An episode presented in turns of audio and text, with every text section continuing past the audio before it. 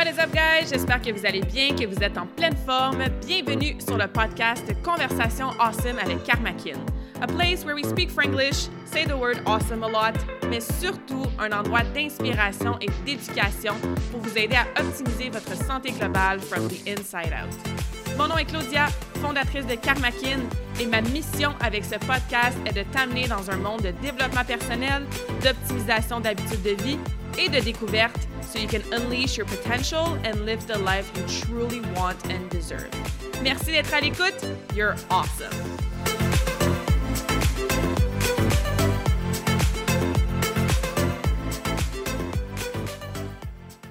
What is up, guys? J'ai un épisode solo à vous partager aujourd'hui d'une histoire personnelle. Ah, une histoire qui a fait en sorte que j'ai eu tellement honte pendant plusieurs années une histoire qui m'a marqué physiquement, mais surtout émotionnellement. Une histoire qui m'a pris quand même assez de temps à partager, non seulement au public sur les réseaux sociaux, mais même à partager à certaines personnes autour de moi. Une histoire qui, comme je disais, m'a marqué et qui me suit encore aujourd'hui, même après toutes ces années. Aujourd'hui, j'ai envie de vous parler de mon histoire avec les troubles alimentaires et avant de commencer, je veux seulement vous rappeler que si tu as des troubles alimentaires, si tu es à l'écoute en ce moment et que ça peut peut-être être triggering d'entendre mon histoire, ben je te conseille de ne pas écouter. Si aussi tes troubles alimentaires en ce moment sont graves et que tu n'as peut-être pas de diagnostic ou que tu n'as peut-être pas d'aide d'un médecin, d'un professionnel de la santé, d'une thérapeute, d'une psychologue, mais je te conseille fortement d'aller chercher de l'aide et de demander de l'aide. Moi, je te parle de ma propre expérience. Je ne suis pas une experte en troubles alimentaires. Le but de cette conversation-là, c'est de t'inspirer, de moi me montrer vulnérable. Puis j'ai aussi aidé plusieurs femmes et plusieurs adolescentes qui ont eu des troubles alimentaires ou qui ont des troubles alimentaires. Puis c'est important de comprendre aussi que tu n'es pas obligé d'avoir un diagnostic d'anorexie, boulimie, orthorexie, hyperphagie pour avoir des troubles alimentaires. En anglais, on dit un « eating disorders. Mais on peut aussi avoir un disordered eating? C'est quoi la différence? C'est qu'il y a un spectrum. Ce qui veut dire que tu es peut-être à l'autre bout du spectrum, que malheureusement, tu dois être hospitalisé. Et j'espère qu'en ce moment, honnêtement, tu m'écoutes pas parce que, comme je disais, ça peut être très, très triggering. Hein? Ça peut occasionner des pensées puis même des comportements. D'écouter des histoires des autres sur les troubles alimentaires. J'espère que si tu es à ce bout-là du spectrum, comme j'ai dit, tu as déjà demandé de l'aide ou tu vas demander de l'aide comme maintenant. C'est super important. And you're not alone. Mais comme je disais, il y a un spectrum. Donc, peut-être que tu n'as pas de diagnostic, peut-être que ton trouble alimentaire, c'est pas nécessairement quelque chose qui va faire en sorte que tu vas te faire hospitaliser ou que ça va être aussi grave ou aussi prenant dans ta vie que moi, que quelqu'un d'autre, qu'une fille à l'hôpital qui est malheureusement boulimique. Mais ça ne veut pas dire que tu as peut-être des pensées toute la journée en lien avec ce que tu vas manger. Ça ne veut pas dire que tu as peut-être des émotions par rapport à la nourriture qui te hante parfois entre tes deux oreilles. Ça peut être aussi, puis banal, c'est pas le bon mot, mais ça peut être aussi simple que de te sentir tellement coupable dès que tu manges un peu de chocolat parce que tu es à la diète puis tu es supposé être parfaite avec ta diète. Ça peut être aussi simple que de te réveiller le matin puis d'être stressée et anxieuse par rapport à ce que tu vas manger durant la journée. Et pas nécessairement ce que tu vas manger en termes de « Ah, il faut faire l'épicerie puis préparer la nourriture », mais ce que tu vas manger en termes de qu'est-ce que tu vas te donner de droit. Quelle portion? Est-ce que tu vas te faire peut-être vomir ou aller courir 5 km dès que tu manges un petit sac de chips de plus? Donc, ce genre de pensée-là qu'on peut avoir au quotidien, mais ça peut rentrer dans la catégorie que je disais disordered eating. Donc, c'est pas un diagnostic de eating disorder, de trouble alimentaire, mais tu peux quand même avoir une alimentation, des pensées qui sont troublées par rapport à ça. Alors, comme je disais, je suis pas experte, je veux vous partager mon histoire personnelle pour, comme je disais, inspirer, peut-être éduquer, me montrer vulnérable et te confirmer aussi que si tu passes à travers ça, peu importe où sur le spectrum, ben t'es pas tout seul. Puis une des premières choses qu'on fait quand on est pris avec ça, c'est qu'on refuse de demander de l'aide et ça a été mon cas pendant vraiment longtemps pour toutes sortes de raisons que je vais aborder. Donc, je le répète parce que c'est tellement important. Si en ce moment, sur le spectrum, tu es un endroit que ça te cause énormément d'anxiété, de stress, d'émotions négatives, que ça joue beaucoup sur ton physique et ton émotionnel à tous les jours, ben demande de l'aide. You're not gonna regret it. Tu vas être bien entouré, bien supporté demande de l'aide à des professionnels, parle-en des gens autour de toi à qui tu fais confiance, c'est vraiment la clé parce que c'est possible de s'en sortir des troubles alimentaires. C'est pas facile, c'est certainement pas une ligne droite, il y a des choses qui vont rester sur le long terme, mais c'est possible. Donc mon histoire en fait, ça commence quand? Ça commence avec en fait, je me suis longtemps dit que ça avait commencé quand j'avais 21 ans, quand j'avais fait une compétition de patin, trois ans après avoir été la compétition. Mais quand je réfléchis, je réalise que ça part de pas mal plus loin que ça. Ça part pas mal de la puberté. Vous savez, je suis une patineuse artistique. En patin, on est très jugé sur notre physique. Dès qu'on commence à avoir un petit minimum de forme, on se le fait dire. On est dans des petites robes, pas de bretelles, des petites jupes courtes. On est toujours exposé physiquement. Donc, à la puberté, évidemment, le corps change comme n'importe quelle autre adolescente, mais moi, j'ai déjà commencé à cet âge-là à être self-conscious, à être vraiment gênée de certaines parties de mon corps. C'est fou, hein, parce que je regarde des photos de moi quand j'avais justement là, 13, 14, 15, 16 ans, puis je me souviens comment je me sentais par rapport à mon corps à ce, à ce moment-là. Puis j'étais comme, mon Dieu, je me sens grosse, j'ai ben trop des grosses cuisses, puis j'ai des bourrelets, puis je me voyais vraiment, vraiment pas comment les autres me voyaient. Je m'imaginais, je faisais de la projection, je m'imaginais que tout le monde autour de moi me trouvait grosse du jour au lendemain parce que, bon, j'avais frappé la puberté, puis j'avais plus de fesses, j'avais toujours eu des cuisses musclées parce que, bon, je suis une patineuse. Tout ça pour dire qu'effectivement, ça date de très loin. Je pense que quand t'es une fille, quand tu es exposée à toutes sortes de choses dans ton sport, dans ton environnement, dans tes amis, maintenant de nos jours sur les réseaux sociaux, les publicités, ben ça devient très, très, très fréquent et commun de commencer à te comparer, puis à capoter, puis à stresser quand ton corps change un petit peu, ce qui est tout à fait normal, évidemment, quand tu es adolescente. Fait je peux dire que c'est vraiment là que j'ai commencé à être un peu plus self-conscious pendant quelques années. Puis, un petit peu plus tard, quand j'ai commencé à travailler dans un studio d'entraînement privé, mon patron, à cette époque-là, il était un ancien bodybuilder. Donc, il s'entraînait super fort, il continuait à s'entraîner en bodybuilding, il avait peut-être l'intention de faire une compétition. Puis, jusqu'à ce moment-là, j'avais pas vraiment porté tant attention que ça à ce que je mangeais. Donc, ma mère, elle faisait mes repas, on mangeait en famille bien normalement. Euh, de ce que je me souviens, non, c'était probablement pas très, très équilibré. Souvent, je mangeais un muffin au chocolat avant d'aller patiner le matin. Mais j'y pensais pas, ça occupait pas mon esprit de penser à qu'est-ce que je dois manger, c'est quoi des protéines, en quelle quantité et tout ça.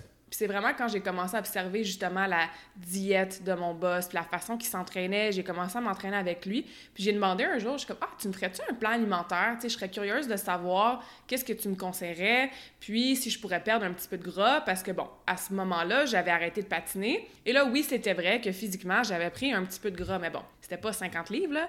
Sauf que s'il y a des athlètes qui m'écoutent en ce moment ou euh, des étudiantes qui sont rendues au cégep à l'université, ben, je pense que c'est assez commun de le voir que, puis de le ressentir que, bon, des fois, on prend un petit 5 à 10, 15 livres quand on arrive justement au cégep à l'université ou quand on arrête notre sport complètement.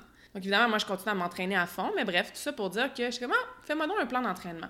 Puis je te dirais que ça, ça a été quand même un élément déclencheur quand j'ai commencé à réfléchir à ce que je mangeais, à peser ma nourriture, à suivre un plan de match structuré. Ça a redéclenché l'espèce de côté ultra perfectionniste que j'ai, que j'avais. Hein. Je suis un recovering perfectionist. Et comme j'ai toujours été la petite étudiante parfaite, qui fait tous ses devoirs à temps, qui a des bonnes notes, qui suit le tout à la lettre, bien évidemment, je le suivais à la lettre, ce plan alimentaire-là. Et c'est pas mauvais, je veux dire. C'est sûr que c'est important de suivre un plan alimentaire. Mais comme j'étais tellement rigide et je voulais tellement être parfaite, mais ça a commencé à développer justement un mindset de privation, de restriction et de stress autour de la nourriture. Tout en continuant à m'entraîner évidemment super fort, je commençais à voir des résultats physiques, mais ça s'est vraiment gâché quand j'ai décidé, comme je vous disais au début, de recompétitionner quand j'avais 21 ans. Donc, j'ai parlé de mon gros méga comeback l'année passée quand j'avais 29 ans. Mais quand j'avais 21 ans, j'avais commencé à patiner pour le fun aussi à côté de l'Université de Sherbrooke. Puis j'avais fait une petite compétition locale à Vaudreuil dans mon club d'appartenance. J'étais toute seule. C'est quasiment comme un petit spectacle. Puis bref. Puis là, je me dis, OK, là, je vais devoir remettre une robe de patin, ce qui veut dire que là, on va vraiment voir mon corps. Je peux pas me cacher sous un coton ouetté. Fait que je veux perdre du poids. Je veux vraiment avoir l'air top shape dans ma robe de patin. Et comme je l'ai dit, effectivement, j'avais probablement un petit peu de gras à perdre, puis j'avais perdu peut-être un peu mon look super athlétique de patinage artistique. J'avais commencé à faire beaucoup de musculation, fait que mon haut du corps s'était beaucoup plus développé. Fait que bref, j'avais changé physiquement, puis je me disais non, il faut que je retourne à ressembler à une patineuse. Et c'est là que j'ai fait un crazy diet. Pendant huit semaines, j'ai perdu 20 livres ce qui, pour moi, au poids que j'étais, à la grandeur que j'étais, était vraiment beaucoup. Perdre autant de poids en si peu de temps.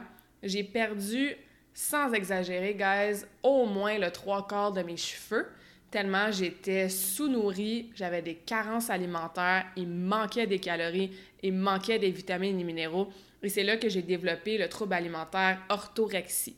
L'orthorexie, c'est quoi? C'est que tu es tellement obsédé à vouloir manger santé que ta liste de choses que tu te permets dans les portions que tu te permets devient de plus en plus petite à chaque semaine. Je passais des heures dans les épiceries à lire tous les ingrédients. Puis s'il y avait une chose que moi je trouvais pas assez santé ou assez naturelle, ben je le prenais pas. Pour vous donner un exemple, je mangeais même plus de fruits. Vous savez, à cette heure que je ris toujours des gens qui sont comme non, faut pas manger de fruits, il y a du sucre. Je suis la première à dire mange-les tes fruits, man. Il y a personne qui est devenu gros à avoir mangé trop de fruits dans la vie, là, tu sais. Mais à ce moment-là, j'en mangeais pas de fruits parce qu'il y avait du sucre. Donc, j'ai réduit énormément mes calories. Donc, je m'entraînais super fort pour ma compétition. Fait que mathématiquement parlant, l'énergie qui rentrait versus l'énergie qui sortait, ça fonctionnait juste pas. Alors oui, j'ai perdu mon poids. I look great in my dress, mais j'étais tellement, tellement en mode restrictif et privation qu'est-ce que vous pensez qui s'est passé par la suite? Après la compétition, dès que j'ai recommencé à manger normalement, et je n'étais pas encore dans le binge, je n'étais pas encore dans l'hyperphagie, j'ai juste recommencé à me permettre un petit peu plus de choses. Ma mère faisait un macaroni, OK, je prends du macaroni. À ce temps-là, j'avais 21 ans. Bon, des fois, on sortait, on allait danser. OK, parfait, je vais prendre un shooter avec ma gang d'amis. Donc, juste de recommencer de temps en temps à me permettre un peu plus de choses que quand j'étais dans ma préparation de ma compétition. Parce que j'avais évidemment ralenti mon métabolisme au bout. Mon corps est en mode survie, au ralenti, elle nous donne pas grand stock, puis elle s'entraîne à fond, a besoin de full d'énergie. Donc, comme ce qui se passe après chaque yo-yo diet ou après chaque crazy crash diet, j'ai repris le poids que j'avais perdu et probablement même un petit peu plus assez rapidement. Fait que c'est cet été-là, ma compétition est en mars, donc avril, mai, début juin, c'était pas si pire, je me permettais des petites choses, je commençais à avoir de la misère un petit peu des fois à me contrôler quand je me disais OK, oui, tu peux prendre une poignée de chips parce que tu as un barbecue chez tes amis. Puis des fois, j'étais comme, ah, la, poignée de chips, elle s'en retourne avec euh, des biscuits aussi. Puis, ah, je vais arrêter à l'épicerie en revenant pour m'acheter d'autres choses. Fait que de temps en temps, je commençais à me rendre compte que j'avais peut-être des petits problèmes à me contrôler avec les aliments différents, les aliments que je me permettais, qui faisaient pas partie, selon moi, d'une alimentation super équilibrée et saine. Donc cet été-là, c'est là qu'a commencé mon cycle d'orthorexie et de binge eating, donc d'hyperphagie. On dit souvent binger, même en français. Fait que je pense que vous êtes familière avec ce mot-là. Fait que pendant un petit peu moins qu'un an, de l'été 2012 à à peu près l'hiver 2013, j'aime bien les chiffres et les dates dans la vie. Hein. Donc, je suis très chronologique. Fait que je vais vous raconter cette histoire-là au cas où tu n'avais pas remarqué encore avec la chronologie des dates. Mais c'est ça, il y a un cycle de privation et de surconsommation qui a commencé. Donc au début, j'étais ultra stricte avec ma diète pendant genre trois semaines. Je me permettais presque rien parce que là, je voyais mon corps. Oh shit, j'ai repris du poids. Oh my god, qu'est-ce que les gens vont dire de moi? Ils vont moins m'aimer, ils vont me trouver grosse, je suis serrée dans mon linge. Donc j'avais toutes ces pensées-là très très négatives au quotidien. Et quand j'étais en mode restrictif, évidemment, ce que ça occasionne, c'est qu'il te manque des choses. Alors, qu'est-ce qui arrive? ben, rendu à la troisième ou quatrième semaine, j'étais plus capable, entre guillemets, de tenir ce mode de vie-là super strict. Donc, je bingeais. Au début, les binges, c'était pas si. C'était peut-être, ah, je vais me permettre un cheat night. Hein, on est familière, ça aussi, avec ce terme-là. Je vais me permettre de tricher samedi soir. Donc, je vais manger de la pizza, puis peut-être des chips, justement. Sauf que j'avais la misère à m'arrêter après. Puis parfois, quand j'avais des avec des amis, ben, en m'en retournant chez moi, comme j'ai déjà dit, un exemple, ben, j'arrêtais à l'épicerie ou j'arrêtais au Tim puis j'étais comme, ah, ben, je vais manger aussi deux, trois biscuits tant qu'à parce que je sais pas c'est quand la prochaine fois que je vais pouvoir me repermettre de manger quelque chose de différent de mon plan alimentaire. Là, je me sentais coupable, je me sentais mal, je me pâchais sa tête parce que j'avais pas été parfaite avec mon plan alimentaire. Et là, je retombais dans orthorexie à fond. Je recommence un plan alimentaire, un régime super strict dès le lundi matin. Et ce cycle-là a continué, comme je vous disais, pendant plusieurs mois. À l'hiver 2013, j'étais à l'université. J'étais en train de faire mon DSS en kinésithérapie. Et là, les binges s'en venaient un petit peu plus fréquents. Donc, au lieu de faire trois semaines, quatre semaines de diète intense, puis binger une soirée ou une fin de semaine, mais là, ça s'en venait quasiment à toutes les semaines. Fait que j'étais comme, oh là, ça commence à être inquiétant. Puis comme je vous ai dit, je voyais mon corps changer, évidemment, même si j'ai toujours continué à m'entraîner. C'est sûr que, bon, je vous dis ça, j'ai pas pris 50 livres non plus, mais ça paraissait quand même. Fait que j'ai décidé d'aller voir un psychologue. À l'hiver 2013, j'ai vu une psychologue à l'Université de Sherbrooke. Puis après plusieurs séances, en fait, j'ai vraiment compris pourquoi le binge, hein, l'exagérer, puis over-manger, puis être dans l'hyper-consommation de nourriture, c'est parce que justement, c'était en lien, entre autres, avec mon côté très perfectionniste. Donc, c'est comme si quand je me donnais la permission de ne pas être parfaite ce samedi soir-là ou cette soirée-là avec des amis ou ce week-end-là, ben, je me dis, OK, j'ai une petite fenêtre d'opportunité de ne pas être parfaite, ben, je vais en profiter fois mille, puis je vais exagérer parce que, comme j'ai déjà dit, je ne savais pas c'était quand la prochaine fois que j'allais me permettre de manger quelque chose de différent. Fait que c'était comme la seule sphère dans ma vie que je me donnais le droit de pas être parfaite de temps en temps.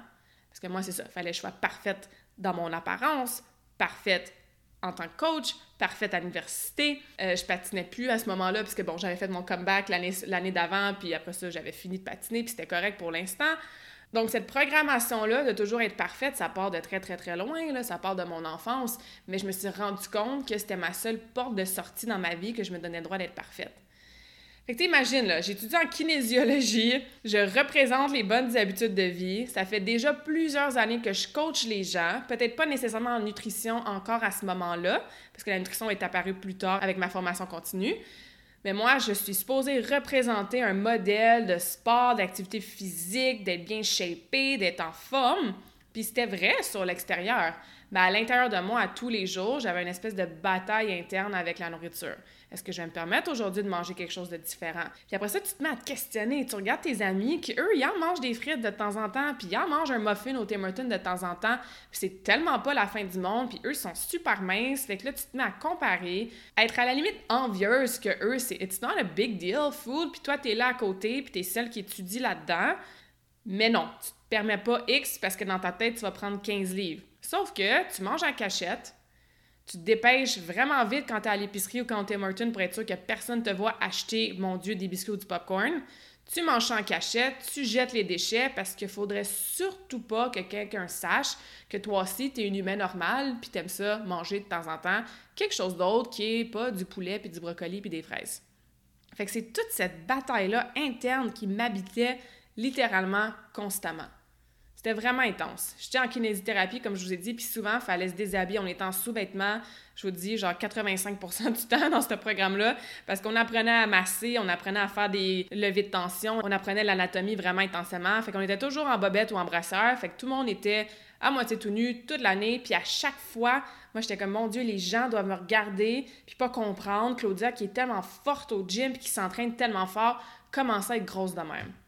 C'est sûr que c'est pas ça qui se disait, mais comme je vous dis, souvent on fait de la projection. Hein. Les critiques qu'on a envers nous, bon, on s'imagine que les autres vont nous juger avec ces mêmes critiques-là. Donc la thérapie a aidé. Ça, oui, ça l'a aidé. Ça m'a permis de comprendre d'où ça venait, ce besoin-là de binger tout le temps, puis ce manque de contrôle-là à ce niveau-là. Ça m'a permis de voir aussi dans les autres sphères de ma vie où est-ce qu'il y avait ce syndrome-là de vouloir trop être parfaite pour tout le monde. Donc ça m'a aidé. Pendant l'été, ça a bien été. Puis après ça, ça a recommencé à l'automne environ, avant que je parte en Australie en janvier 2014. Et là, j'avais décidé d'aller voir un naturopathe. Parce que là, je me disais, OK, là, ça va un petit peu mieux, je suis moins dans le bitch, je suis moins dans l'exagération, mais j'ai encore un problème de self-esteem. Moi, je me trouve encore pas assez lean avec tout l'entraînement que je fais, puis dans le domaine que je suis, je devrais avoir genre 15% de body fat. Puis là, j'ai trop de gras, puis là, je voyais le poids sur la balance monter un petit peu, ça me faisait capoter.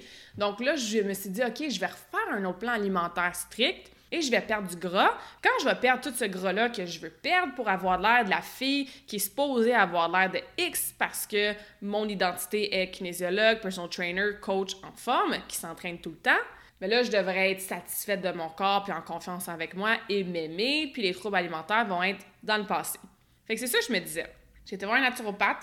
Même chose, ça a bien été. J'ai suivi mon plan alimentaire pendant quelques mois, à peu près deux mois, j'ai perdu du gras super rapidement, mais je suis retombée dans vouloir le faire de façon parfaite.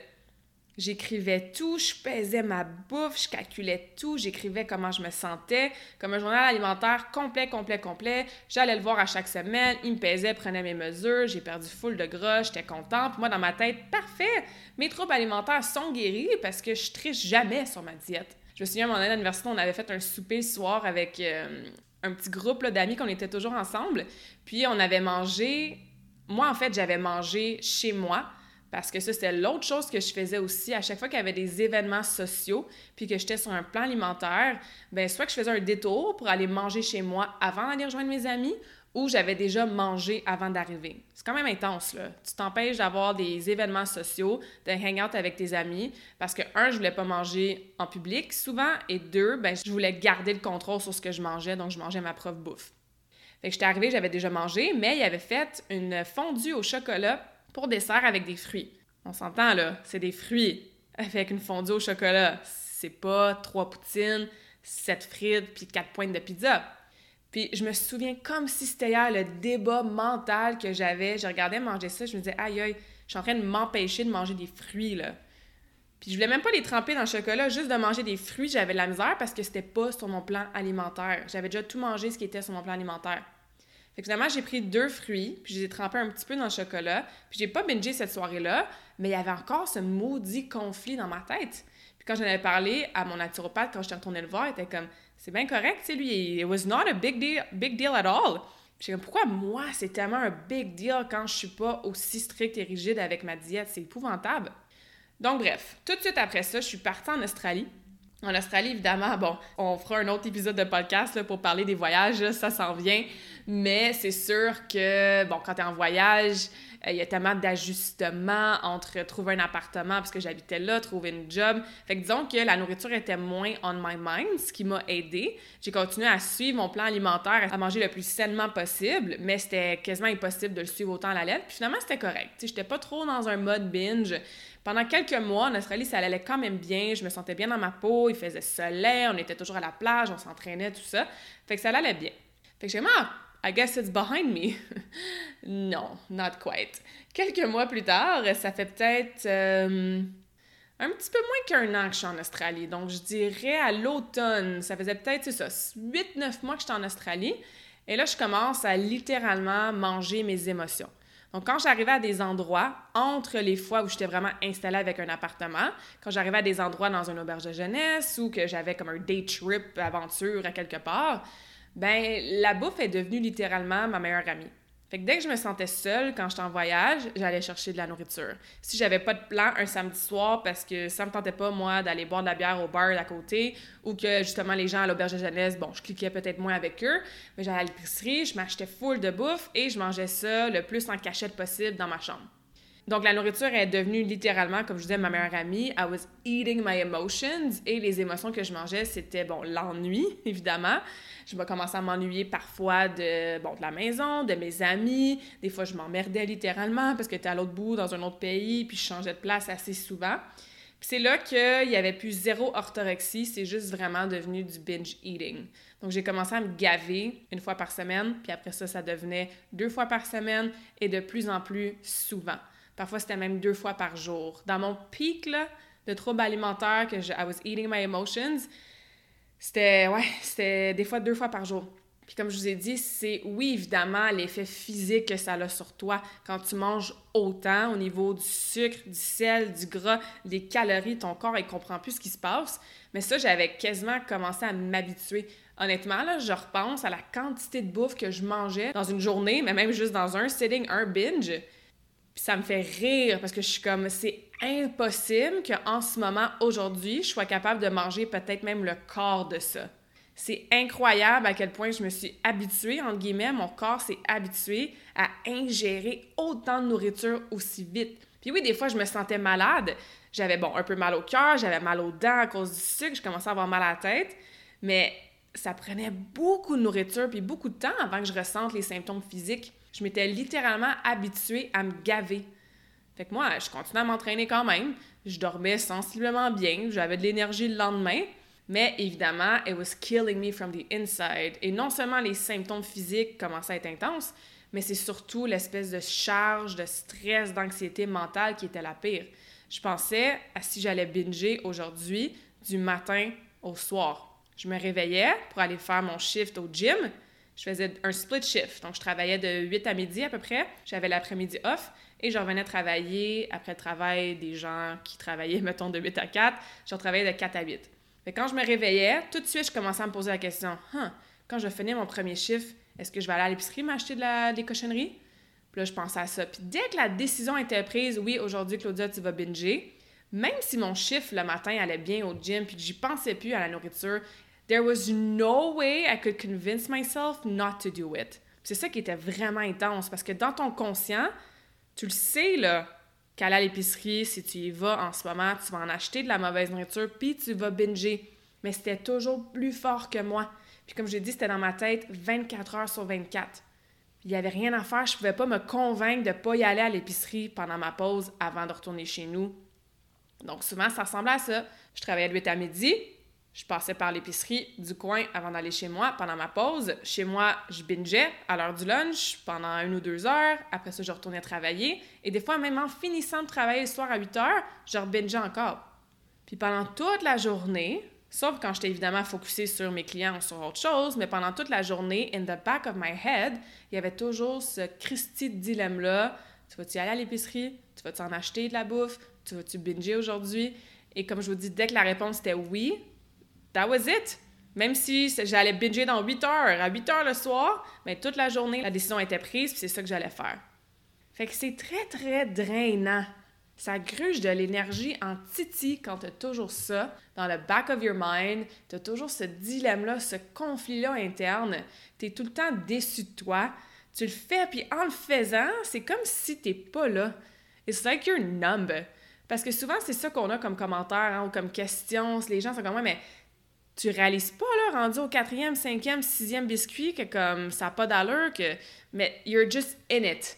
Donc, non, tu le réalises pas. Puis après, oui, tu le réalises parce que tu regardes la boîte de biscuits qui est finie au complet ou tu regardes le sac de popcorn qui est fini au complet en plus de toutes les autres choses que tu as mangées. Puis là, tu as honte de toi. Je cachais ça dans mon sac de gym. J'allais jeter ça dans des poubelles, genre de la ville, pour pas jeter ça dans mon appartement au cas où mes colocs voyaient ça. Comme j'ai dit, je mangeais en cachette. Personne ne savait. Puis, encore une fois, mon poids, ben, il augmentait, il augmentait. Mon poids physique, mais mon poids sur mes épaules aussi. Parce qu'à travers ça, j'ai encore le conflit de comme, ah, les gens, ils doivent se dire, Claudia, elle s'entraîne, ils doivent même voir au gym là, que je fais du powerlifting puis que je suis dans mes forte, mais pourquoi être grosse de même? C'est littéralement ça que je me disais. je me rajoutais la pression externe de perdre du poids puis d'avoir de l'air de la fitness model. Mais en même temps, dès que je tombais dans cette pensée-là, ben, too bad, never mind, I'll never be able to do it. Fait que tant qu'à y être, je vais binger. Et comme je vous dis en Australie, on rajoute l'aspect, ben je vais manger mes émotions parce que des fois, j'ai pas de plan puis j'ai pas d'amis dans cette auberge de jeunesse-là et la bouffe va me garder compagnie. Ouais, fait que c'était. C'est drôle parce que je vous, je vous raconte ça en ce moment, j'ai aucune émotion dans le sens que c'est tellement. On dirait que c'est une autre vie, c'est tellement loin, mais en même temps, je m'en souviens tout, tout, tout comme si c'était hier. c'est fou parce qu'on dirait qu'à chaque journée, je me j'essayais de me convaincre que c'était pas si grave que ça. Parce que quand tu te réveilles le lendemain matin, dans une journée que tu le sais que tu béniras pas aujourd'hui, que ça va être une journée normale, parce qu'il y en avait des journées comme ça quand même. Mais tu fais comme, oh, c'est pas si pire mon problème. J'ai pas besoin d'aide. Ça me dérange pas tant que ça. C'est vraiment grave si, bon, j'ai 15-20 livres de trop, puis que. Tu sais, c'est fou, là. Tu te convaincs toi-même que ton problème, il est pas vrai, puis que c'est pas si grave que ça jusqu'au prochain binge. Puis là, le prochain binge, mais ben là, tu te sens coupable, tu te sens mal, tu as honte de toi, surtout moi qui étais dans le domaine. Et j'avais des consultations avec des clients en nutrition, puis je leur expliquais, Colin, comment améliorer leur relation avec la nourriture. J'avais un super bon ami aussi, puis lui me faisait des plans alimentaires aussi pour matcher mon powerlifting, puis parce que je disais que bon, je voulais perdre du gras, blablabla. Puis je finissais de jaser, puis j'arrêtais au Subway m'acheter des biscuits, là, tu sais. Fait que c'était comme si j'avais deux parties dans mon cerveau, puis la partie qui gérait la nourriture, il y avait comme pas d'émotion. J'étais comme sur le pilote automatique, sur le pilote neutral, tu sais, vraiment mon default mode. C'était de me tourner vers la nourriture. Puis tu sais, j'avais toutes les connaissances là, de c'était quoi une relation saine avec la nourriture, c'est quoi l'effet de la mauvaise bouffe que ça a sur tout, sur ton corps. Mais c'est comme si je switchais puis j'étais une autre personne par rapport à moi et ma relation avec la nourriture. Fait que comme tu peux peut-être entendre, it was really fucked up. Je m'excuse du mot, là, mais c'était vraiment, vraiment difficile à gérer. Je comprenais rien, je me comprenais plus. J'ai été voir une psychologue une fois en Australie pendant que j'étais là-bas. Je me souviens, j'avais un bonus parce que j'avais fait un projet nice pour le gym, puis mes patrons étaient tellement awesome. Ils m'avaient donné un bonus, puis j'avais pris l'argent du bonus, j'avais été voir une thérapeute parce qu'en Australie, c'est pas mal plus cher qu'ici. On s'entend, les psychologues? Puis ça m'avait aidé, mais ça m'a fait vraiment confirmer que je m'ennuyais de la maison, bref. Puis c'est ça que. That's what I was craving. J'essayais d'aller trouver ce réconfort-là dans la bouffe. Fait que ouais, c'était vraiment intense, ce moment-là en Australie. Moi qui pensais que ça allait mieux l'année d'avant. Puis c'est ça, j'ai essayé certaines choses. Comme je l'ai dit, été voir un psychologue une fois. J'étais membre de quelques forums sur Internet de discussion que tu pouvais envoyer tes questions, tes commentaires quand tu avais justement un trouble alimentaire. Mais comme je vous dis, j'étais comme nerd, tu sais, je connaissais les stratégies, je, sais que, je savais qu'est-ce qu'il faut faire, mais like I said, c'était vraiment plus fort que moi. Donc voilà. Ça, c'était vraiment le pic, le plus dark, le plus... J'étais sûre que j'allais jamais m'en sortir. J'étais convaincue des fois là, que j'allais être pognée avec ça le reste de mes jours. Parce que dans ma tête, j'ai tout essayé. Comme je dis, j'ai connaissais les stratégies, j'étais déjà allée en thérapie, j'avais vu un naturopathe, les connaissances en nutrition, je les avais, c'est ça que je faisais de ma vie, tu sais, avec l'entraînement personnel. Fait que ouais, j'étais vraiment découragée, j'étais convaincue que j'allais être pognée avec ça le reste de mes jours, puis j'avais vraiment give up on myself, littéralement. Donc ça, c'était en avril 2015.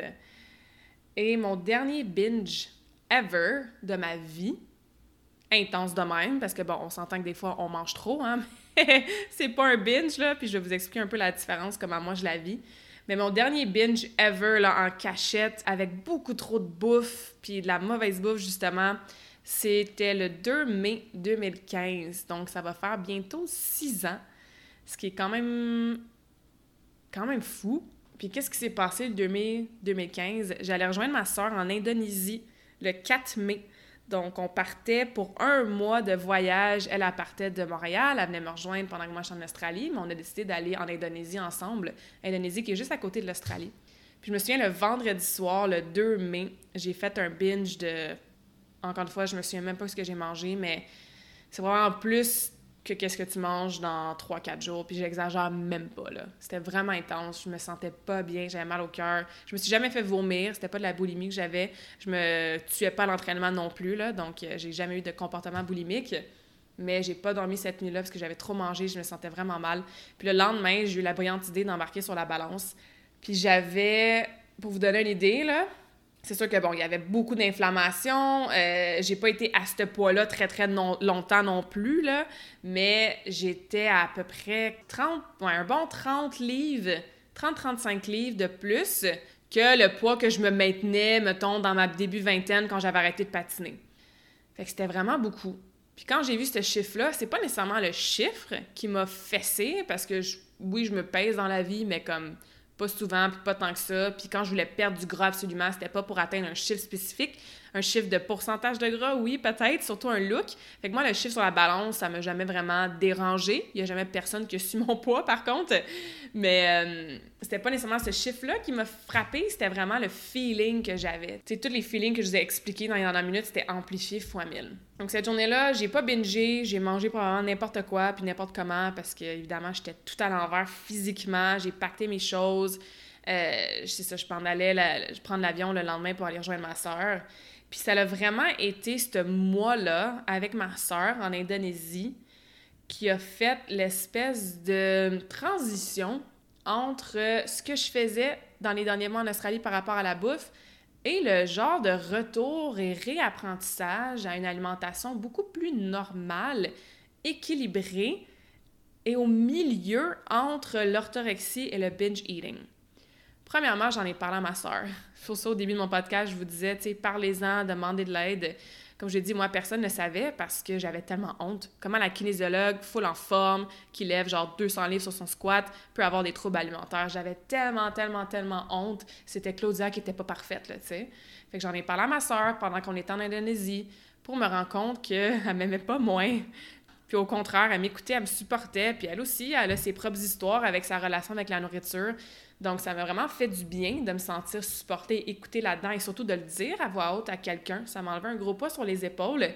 Et pendant notre mois, on s'est comme rendu compte et parlé souvent du fait que, tu sais, quand tu voyages, tu es on the go comme ça, ben, tu déjeunes, tu dînes, puis tu soupes. Bon, tu as peut-être une collation de temps en temps, mais en général, tu te poses pas tant de questions sur OK, combien de calories, c'est quoi mes portions, j'ai assez de protéines, faut que je mange plus de légumes? C'est comme plus naturel, comme quand j'étais jeune, que je déjeunais, je dînais, je soupais, puis bon, de temps en temps, on avait un biscuit pour dessert. De temps en temps, ben, notre déjeuner, c'était peut-être des crêpes avec du sirop. Mais en général, parce que tu mets tellement moins d'attention sur ce que tu manges, il n'y a rien qui est calculé. Tu arrives au resto, puis tu regardes le menu, puis tu te demandes, ben, qu'est-ce que j'ai envie de manger aujourd'hui, plutôt que qu'est-ce que je devrais manger pour suivre mon plan alimentaire, ou est-ce que j'ai droit de manger quelque chose d'un peu différent ce soir? Ben, ça a été un mois, comme je vous dis, de transition où je me suis rendu compte que, hey, c'est pas la fin du monde, s'il y a un soir qu'on se prend un petit dessert. Hey, c'est pas la fin du monde s'il fait super chaud aujourd'hui puis on se prend une petite crème glacée en après-midi. Mais ça ne veut pas dire que le reste de la journée, je binge, je mange full de sucre, full de biscuits, full. Tu sais, moi, j'étais pas mal sucrée dans mes binges, là, que salé. Fait que ça m'a vraiment fait du bien, de un, avoir le support de ma soeur, et deux, de juste pas trop penser à la bouffe. Ça s'est comme fait toute seule de retrouver une espèce d'approche équilibrée de, bon, déjeuner, dîner, souper, comme je vous disais. On est au resto, on est à l'auberge de jeunesse. Qu'est-ce que j'ai envie de manger? On prend une portion, on est rassasié. Quand on a faim, on se prend un petit snack. Quand on a plus faim, on arrête de manger. c'est comment? C'est comme ça qu'on mange habituellement. On n'a pas besoin de tout compter à la lettre. on n'a pas besoin d'avoir des méga restrictions. Puis on n'a pas besoin de binger fois mille parce que si t'en veux un autre muffin demain, ben tu peux en manger un autre demain. T'as pas besoin d'en manger six ce soir. Fait que c'est tout ça que j'ai comme réappris et que j'ai changé dans mon mindset en un mois. Évidemment, le changement d'environnement a beaucoup aidé. Le fait que je revoyais ma soeur a beaucoup aidé parce que, comme je disais en Australie, je mangeais mes émotions, je commençais à m'ennuyer. Fait ça a été vraiment, vraiment bénéfique pour moi, ce mois-là de transition. Fait peut-être que toi, tu peux pas vraiment avoir cette phase-là de transition pour te couper un petit peu de tes habitudes ou de tes émotions en lien avec tes troubles alimentaires ou ton alimentation troublée, si on peut appeler ça comme ça. Mais moi, c'est ce qui m'a beaucoup aidé quand je suis revenue de l'Australie, parce que dans le fond, après mon mois en Indonésie avec ma soeur, moi je suis retournée en Australie deux semaines parce que je voulais partir de l'Australie avant de rentrer à la maison. Puis j'avais un stress dans l'avion, sérieux, là. J'étais comme, mon Dieu, ma famille, euh, ils vont me trouver que j'ai engraissé, euh, puis tout ça. Puis après ça, je me suis dit, hey là, ça fait un an et demi que t'as pas vu ta famille puis tes amis. Ça faisait un an et demi que j'étais partie. Est-ce que en te voyant à l'aéroport, ils vont tous te revirer de bord parce qu'ils seront pas contents de te voir parce que tu as pris peut-être 20 livres? C'était peut-être moins que ça aussi, là. Comme je vous l'ai dit, je me pesais, mais pas souvent, là. Puis là, je me dis, mon Dieu, c'est tellement ridicule. mes parents vont pas revirer de bord parce qu'ils vont me voir à l'aéroport. C'est comme, oh, finalement, on n'est pas content de te voir parce qu'on dirait que tu as pris du poids. Tu c'est fou, la projection qu'on peut faire puis les inquiétudes qu'on peut faire par rapport à notre estime de soi. Donc, je suis revenue et après ça, ben, ça a été un espèce de réapprentissage à la maison, comme je vous disais, pendant quelques années, de retravailler ma confiance en moi, de retravailler mon self-esteem. J'ai perdu à peu près 30 livres sans m'en rendre compte, sans faire de diète. Je suis retournée au poids que je devrais être quand je me sens en forme, que je suis musclée, puis que j'ai une relation saine avec la nourriture. Ça a pris peut-être 2-3 ans pour perdre ce poids-là superflu. Comme je dis, j'ai pas fait zéro diète, j'ai vraiment réappris puis continué ce que j'avais appris en Indonésie, à manger équilibré, à me permettre des petites choses de temps en temps, à pas suivre un plan super rigide, à jouer sur mon spectrum entre l'orthorexie et le binge eating. Donc, c'est ça. Mon corps, physiquement, ben, a changé, tout dépendant comment je m'entraîne. Si je faisais du powerlifting, ben là, j'étais plus lourde, j'avais un peu plus de gras, je mangeais pas mal, tu sais. Puis ma compétition de powerlifting, c'est en 2017, donc ça faisait peut-être un an et demi, deux ans là, que j'avais retrouvé une relation un petit peu plus saine avec la nourriture, donc le poids, il descendait tranquillement. Quand j'ai fait mon comeback en patinage artistique en 2019, là, j'ai été le plus petite, entre guillemets, depuis ben, ben, ben des années parce que j'ai complètement changé mon entraînement. J'ai ajusté ma nutrition, mais sans faire de plan strict. Donc, j'étais très, très, entre guillemets, légère sur la balance. Puis mon haut du corps était beaucoup plus petit que quand je faisais du powerlifting. Quand je voyage, ben c'est sûr que des fois, ça change. Je veux dire, des fois, j'ai un peu plus de gras parce que je fais moins de musculation, donc je suis peut-être le même poids à balance, mais physiquement, ma composition corporelle, elle change. Des fois, j'ai fait des voyages d'une semaine ou deux au Mexique, à Cuba avec des amis. Ben ouais, quand je reviens, euh, j'ai probablement trop mangé, puis bon, ça paraît sur mon corps, sur la balance. Fait que tout ça pour dire que physiquement, mon corps change de temps en temps, tout dépendant de ce que je fais, comment je m'entraîne et tout ça. Mais il y a une chose qui ne change plus maintenant, c'est mon mindset. Et ça, c'est probablement la chose la plus importante à travailler, peu importe ta relation avec la nourriture. Puis c'est pour ça que je l'intègre de plus en plus depuis quelques années dans mon coaching, c'est ton mindset. Puis j'ai une anecdote à vous raconter quand je continue ma chronologie, là, qui s'est passé l'été passé. Mais si on oublie cette anecdote-là, tu sais, je retourne plus dans du tout ou rien. J'ai une, approche très équilibrée. J'adore apprendre sur la nutrition. J'aime ça tester des choses sur moi. Mais maintenant, c'est avec un mindset de check, t'as pas besoin d'être parfaite. C'est correct si tu manges de la pizza chez ta mère le samedi soir. C'est correct si de temps en temps, oups, t'as trop mangé puis tu te sens mal. Puis c'est correct s'il y a des semaines que t'es plus strict puis que tu fais un liver flush ou que tu fais un five day challenge c'est correct, mais mon mindset a beaucoup, beaucoup changé par rapport à ça et c'est ce qui fait en sorte que je capote pas quand mon corps est un peu différent, tout dépendant de ce que je fais comme entraînement. Mais ça, ça m'a pris, on est en 2021 maintenant, guys, ça m'a pris 5-6 ans avant de retravailler ça. Avec toutes sortes de trucs, évidemment des coachs, évidemment moi, plus j'étudie sur le mindset, plus j'étudie sur la nutrition, mais c'est toutes des choses que j'applique sur moi. Travailler aussi mon côté perfectionniste avec certains coachs. Donc, c'est tous ces outils-là, hein, faire the work, puis trouver pourquoi toi, tu t'obliges et tu penses que tu devrais avoir l'air de X ça vient de où cette croyance-là que parce que tu es coach en nutrition puis que tu fais de la musculation, que tu devrais avoir de l'air d'afficher à 12% de body fat? Je veux même pas être 12% de body fat, tu sais? Fait que de décortiquer, ça vient de où cette pression-là d'avoir une nutrition parfaite, d'avoir un corps parfait? Ça vient de où aussi ce manque de confiance-là envers de quoi j'ai l'air? Fait que c'est toutes des choses que j'ai vraiment travaillé, décortiquées dans les dernières années et qui font en sorte que mon mindset est beaucoup mieux maintenant. Puis tu sais, je vous dis ça, mais j'ai encore des pensées, j'ai encore des comportements. Non, j'ai pas jamais refait de méga gros binge, mais il y a des fois qu'un vendredi soir, j'avais pas de plan, je me sentais tout seul, ben j'ai été acheter de la bouffe pour du réconfort. Est-ce que c'était autant que ce que je mangeais quand je bingeais? Vraiment pas, là. C'était peut-être 15% au niveau de la quantité. Mais c'est pas vraiment la quantité qui est importante, c'est le fait que, OK, je reconnais qu'en ce moment, c'est mon pattern d'aller chercher de la bouffe pour du réconfort. J'ai encore des journées que je me regarde dans le miroir puis je m'aime pas physiquement. Je me trouve trop grosse, j'ai trop de gras. Quand je suis dans mes phases intenses de musculation powerlifting, je trouve que mes jambes sont trop grosses, je suis trop musclée, je suis trop lourde sur la balance. J'ai encore ces pensées-là. La différence maintenant, c'est que ces pensées-là, je les écoute, je les laisse aller et j'ai pas besoin de leur donner d'attention et j'ai surtout pas besoin de prendre action sur ces pensées-là je continue à faire the work, je continue à m'aider avec des coachs, je continue à faire mes affirmations positives, je continue à travailler sur ma confiance en moi, mais tout ça pour vous dire que oui, j'ai encore des pensées, puis oui, comme j'ai dit, des fois, j'ai encore des comportements que ah ouais, tant qu'à y être, tant qu'à avoir mal mangé euh, ce matin, ben je vais mal manger ce soir aussi parce que je vais en profiter parce que j'ai vraiment dérogé de mon plan alimentaire. Mon plan alimentaire en ce moment, c'est même pas un plan alimentaire c'est juste des excellentes bonnes habitudes que je mange 90-95% du temps le plus près de la nature possible parce que je me sens bien, que j'ai de l'énergie, ma digestion est bonne et tout ça. Mais des fois, c'est des choses qui repop-up dans ma tête, dans mes émotions, dans mon stress par rapport à la nutrition, tu sais. Qu'est-ce que les autres vont dire de moi s'ils me voient manger X? Qu'est-ce que les autres vont dire s'ils me voient à l'épicerie du coin puis je suis en train d'acheter du popcorn? C'est encore des pensées que j'ai puis des projections que j'ai. Sauf que, comme je vous ai dit, j'ai appris à travailler mon mindset et à pas trop leur donner d'attention et surtout à les reconnaître puis à me questionner pourquoi je pense ça en ce moment? Qu'est-ce qui s'est passé? Ça vient de où? Where's the belief? Where's the proof? Puis je vous ai dit que j'allais vous raconter rapidement une petite anecdote de l'été passé. L'été passé, donc été 2020, avec euh, ce qui se passe dans le monde. Je me disais, ah, il n'y a pas grand-chose à faire d'excitant. C'est pas comme si on allait voyager beaucoup cette année. Donc, pourquoi pas, justement, faire un plan alimentaire ultra structuré j'ai commencé à étudier beaucoup tout ce qui est le gut health, la santé du système digestif, avec euh, des bons amis à moi qui sont dans le mastermind. On va les avoir sur le podcast bientôt. Fait je dis à mon ami, je suis comme, hey, j'ai dit, me ferais-tu un plan alimentaire? Je veux travailler. Puis la perte de gras, c'était zéro mon objectif parce que ça fait comme deux ans, à peu près deux, trois ans que, c'est ça, depuis ma, mon retour à la compétition, physiquement, je me sens super bien. Puis j'avais pas l'intention de changer quelque chose au niveau physique, que ce soit prendre la masse musculaire ou perdre du gras. Je voulais améliorer mon sommeil, je voulais travailler un petit peu ma digestion.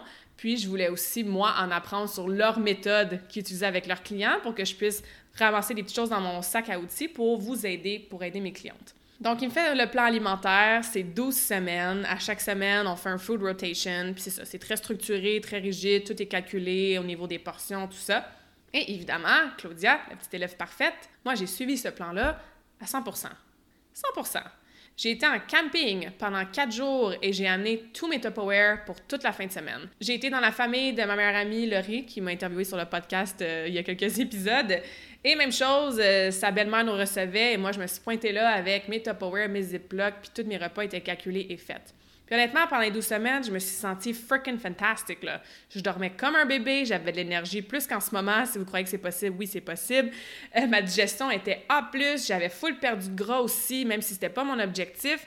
I was looking strong, fit. C'était le retour au gym les 2-3 jours que les gyms étaient ouverts l'été passé. Mes charges sur mes lifts, ils ont tellement augmenté. J'étais bref, j'ai adoré être sur le plan alimentaire. Puis pendant que j'étais sur le plan, j'en avais pas de pensée négative, j'en avais pas de urge de vouloir binger, que je me sentais pas du tout en mode restrictif. Moi, j'étais contente de faire ça. Sauf que qu'est-ce qui est arrivé en septembre quand le plan est terminé? Bon, tu veux continuer à suivre le plan parce que tu te sens bien, sauf que tu peux te dire, OK, au lieu de faire 100% je peux peut-être faire un genre de 95-5 ou un 90-10. Si je vais souper chez mes parents le week-end, ben, je vais manger qu'est-ce que ma mère a prépare au lieu d'y demander un menu différent ou d'amener moi-même mon lunch, sais. Mais même chose, le mindset de tout ou rien est revenu. Puis non, j'ai pas bingé à chaque fin de semaine. Mais honnêtement, ça m'a pris quelques mois. Durant tout l'automne et même en janvier cette année, ça m'a pris quelques mois comme faut avant de retrouver un mindset complètement sain avec la nourriture. Parce que là, je jonglais entre oh oh, là, je me permets trop de choses différentes, fait que là, je me sens mal. Oups, je suis un petit peu moins lean, un petit peu moins shredded que quand j'étais sur mon plan de 12 semaines durant l'été. Oh oh, là, je commence à avoir la mauvaise habitude de prendre une collation en soirée. Fait qu'il y a du stress qui est revenu, il y a du mindset qui est revenu qui était pas super optimal, puis ça m'a pris quelques mois avant de retrouver cette relation, pas de stress dans le CAM, dans le 90-10 qui est super positif et optimal pour moi. Le mien est différent du tien, est différent de ma cliente. Donc, toi, tu dois trouver ta relation saine avec la nourriture. Ça ressemble à quoi? Puis comme je l'ai dit, c'est pas que j'ai bingé dans les derniers mois, mais j'avais plus souvent des pensées, j'avais plus souvent des petits comportements, j'avais plus souvent ce stress-là. Puis j'ai recommencé à avoir plus souvent des « oh oh », je recommence à accumuler du gras sur mon ventre, les gens vont penser que je suis grosse, puis bon. Puis tout ça, c'est de la projection, encore une fois. Puis tout ça, c'est des choses qui étaient familières pour moi il y a plusieurs années. Fait que, tu sais, c'était une autre leçon de non, Claudia, t'es pas faite nécessairement pour faire un plan aussi strict, même si you feel freaking amazing. J'aime ça faire des petits challenges des fois avec des amis qui sont dans le domaine. J'aime ça évidemment tester certaines choses que j'apprends ou que je lis. Mais ce genre de plan-là, en étant un petit peu comme l'élève ou la cliente idéale parfaite, pendant que je l'ai fait cet été, c'était vraiment différent des autres fois d'avant. Fait que ça, j'étais comme, yeah, huge win! Je fais mon plan, puis j'ai aucune pensée négative, puis I'm enjoying it. Fait que ça, c'était un méga, méga, méga win par rapport à avant, quand je suivais des plans alimentaires. Mais le après, reste que ça a quand même occasionné, comme je vous ai dit, certaines choses que, ah oh, non, ça, je pensais que c'était fini, ce genre de pensée-là. Donc, bref, je fais super attention. Puis oui, mon mindset est tellement mieux. Puis ma relation avec la nourriture, elle, elle nuit et jours avec ce que c'était en 2012, 13, 14, un peu 2015. Fait que ça a quand même duré à peu près trois ans, là, mes troubles alimentaires. Mais comme je vous ai dit, old triggers come back. Des petites pensées reviennent, puis c'est correct. On a les stratégies, les outils maintenant pour travailler avec. Fait que j'espère que vous en avez appris un petit peu plus sur ma relation avec la nourriture, pourquoi je suis tellement passionnée maintenant d'aider mes clientes avec ça, de travailler, oui, le facteur nutrition en termes de vitamines, minéraux, antioxydants, nutrition sportive, la digestion, tout ça, mais en même temps, de l'autre côté, travailler toute cette relation-là, ce mindset-là en lien avec la nutrition. Tu n'as pas besoin d'être dans l'orthorexie ou dans l'hyperphagie, la boulimie, l'anorexie pour avoir peut-être des fois un petit stress relié à ce que tu vas manger, qu'est-ce que tu vas te permettre, les mots que tu utilises, genre cheat meal, j'ai triché sur ma diète.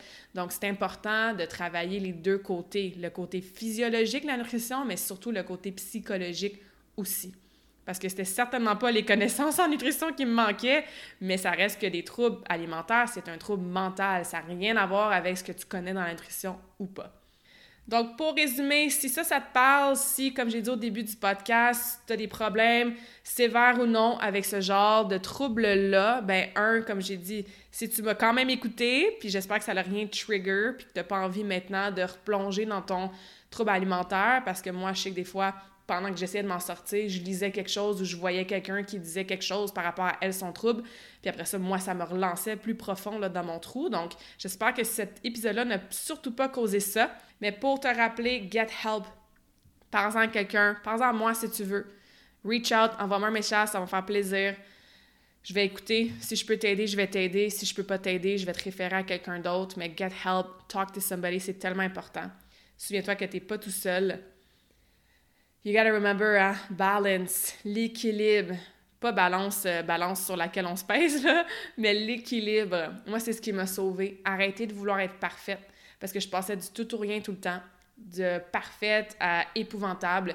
Quand je me suis permise plus d'aliments différents en petites quantités, modérées, sans culpabilité, c'est ce qui a vraiment aidé ma relation avec la nourriture. Travailler les affirmations, travailler, do the work, que ce soit avec une thérapeute, un psychologue, un life coach, un mindset coach, va creuser parce que it's never about the food. Tu sais, la nourriture, c'est vraiment une conséquence d'un autre problème qui est souvent beaucoup plus deep que ça. It's a mental issue, it's not a food issue. Ça, c'est super important de le comprendre. Vraiment. Fait qu'utiliser les affirmations, comme je disais, avoir de l'aide de coach, thérapeute, psychologue, je le répète, mais c'est important. C'est ce qui m'a aidé beaucoup, beaucoup. Comprendre ça vient de où ces troubles alimentaires-là? Comment ça a commencé? Pourquoi ça a commencé? Quand tu comprends la source de ton problème, tu peux trouver des solutions, comprendre, accepter, you can forgive yourself et tu n'as plus besoin d'être dans la honte et dans le stress et l'anxiété et le découragement. Tu peux aller maintenant vers des solutions puis de l'espoir. Sur ce, je vais vous laisser sur un quote. Hating your body will never get you as far as loving it will. Je sais que c'est difficile, guys. Pour les hommes aussi, mais surtout les femmes. On se fait dire qu'on est pas assez grande, trop petite, trop grosse, pas assez curvy, trop musclée, pas assez shredded, trop mince, trop de bourrelets. On devrait avoir les cheveux plus longs, les boucler, les aplatir, avoir des faux cils, des faux seins, la taille plus mince, des plus grosses fesses, porter tel accessoire, pas porter telle marque, faire ci, faire ça, avoir l'air de ci, avoir l'air de ça. T'as un corps unique. Toi, là, you are beautiful and you are enough parce que tu es unique. Il y a absolument personne comme toi sur la Terre. Puis ça, c'est tellement powerful.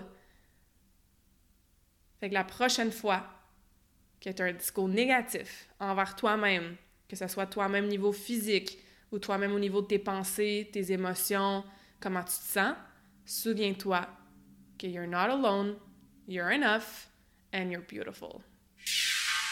J'espère que cette conversation awesome t'a inspiré. Et d'ailleurs, I would love to hear back from you. Rejoins Karmakin sur les réseaux sociaux and tag me in a post partager ce que tu retiens de cet épisode. Je serais vraiment grateful aussi si tu pouvais me laisser un rating and review pour le podcast. Ça me permet d'avoir un impact positif sur plus de gens comme toi. Merci beaucoup d'avoir été à l'écoute and until next time, je te souhaite une journée awesome.